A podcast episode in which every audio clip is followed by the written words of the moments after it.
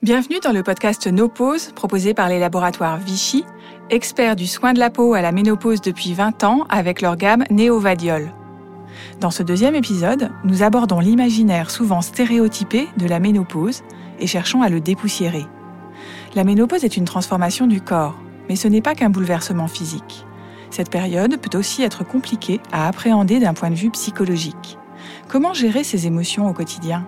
Et comment faire pour traverser cette période de façon apaisée Sophie Kuhn est consultante en stratégie digitale auprès de marques de beauté.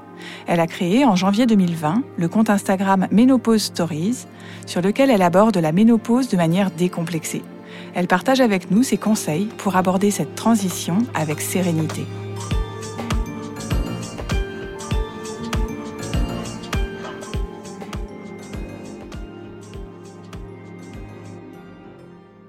Si la ménopause euh, est tabou, c'est avant tout parce que derrière le mot ménopause, il y a l'idée de la vieillesse. Donc c'est pour ça qu'elle est, euh, elle est aussi euh, connotée et aussi connotée négativement.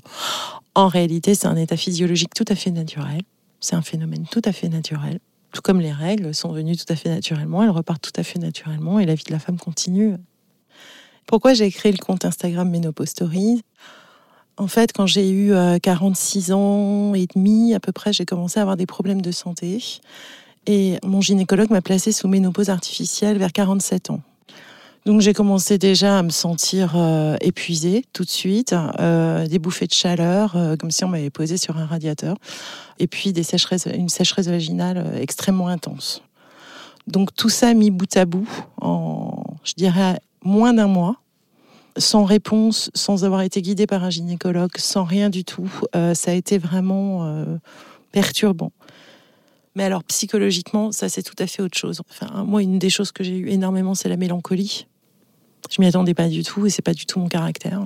Une mélancolie impressionnante où euh, mon mari et mon fils partaient le matin travailler à l'école et je me mettais et au collège et je me mettais à pleurer, mais sans raison, je ne savais pas pourquoi. Et puis euh, l'impression que j'avais complètement fini ma vie, que c'était fini, que j'avais plus rien à donner, que c'était terminé, quoi. Et je me suis dit, vas-y, naturellement, euh, les choses vont, vont, bien finir par, euh, par se tasser. Et je me suis autorisée à pleurer, en fait. Jusqu'à mes 46 ans et demi, ben, j'étais dans mon, dans mon rôle de femme. J'ai eu l'unique chance de devenir maman, donc ce qui est tout à fait merveilleux.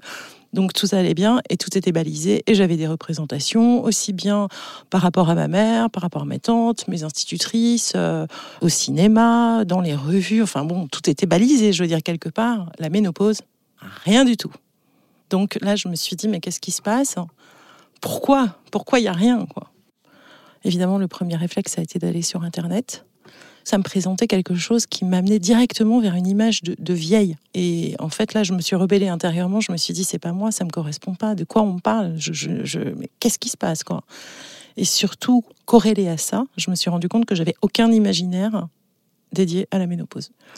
C'est comme si d'un coup, je me retrouvais vraiment dans un no man's land et que je ne savais pas où je rentrais.